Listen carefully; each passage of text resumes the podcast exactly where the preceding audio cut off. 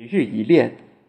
山东抓抢绿色低碳高质量发展先行区建设，推动传统产业向高端化转型升级，开辟出绿色产业新赛道。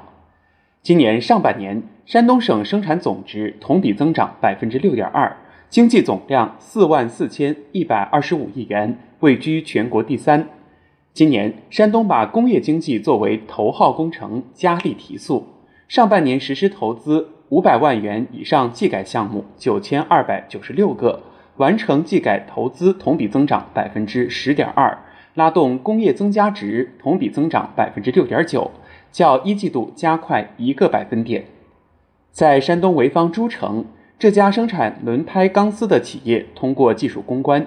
将一项关键指标提升到世界领先水平，得到国际轮胎巨头新增一万两千吨钢丝的大订单。